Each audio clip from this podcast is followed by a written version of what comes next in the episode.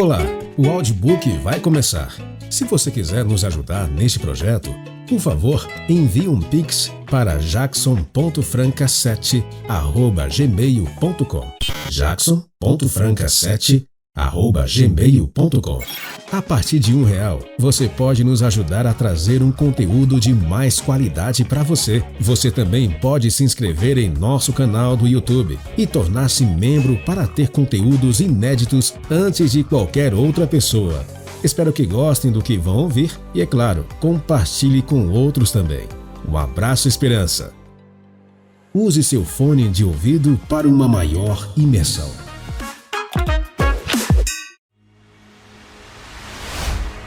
Sexta-feira, 7 de janeiro. Fora de foco.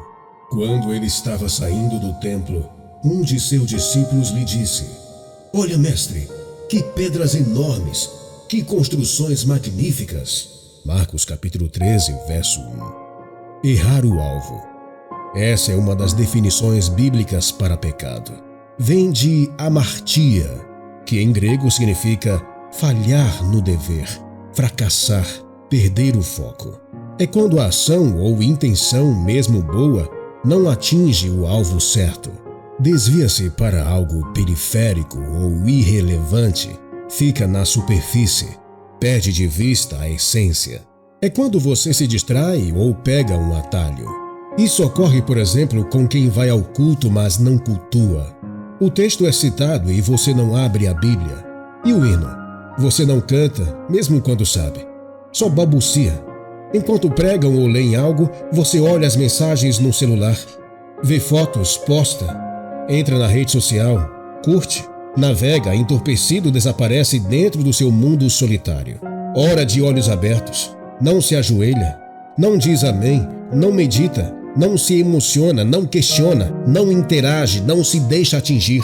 Está blindado, não sabe o nome de quem está ao seu lado. Não me interessa. Você está ali, mas não está. Seu pensamento está longe. E o coração, por onde andará? Anos atrás, em Madrid, numa sexta-feira, à hora do pôr do sol, reuni os homens que tinham se oferecido para trabalhar de modo voluntário na reforma do templo. Alguns não eram cristãos, outros tinham sido, mas haviam abandonado a fé. Ao abrir a Bíblia na história de Noé, Agradeci a ajuda deles e lhes expliquei que nem todos os que trabalharam na arca foram salvos do dilúvio. Apelei para que não fossem meros construtores de templos, mas crentes fiéis. Colaborar com a igreja era uma boa ação, mas não o foco da ação. Eles entenderam a mensagem. Com o tempo, muitos deles entregaram a vida ao Senhor.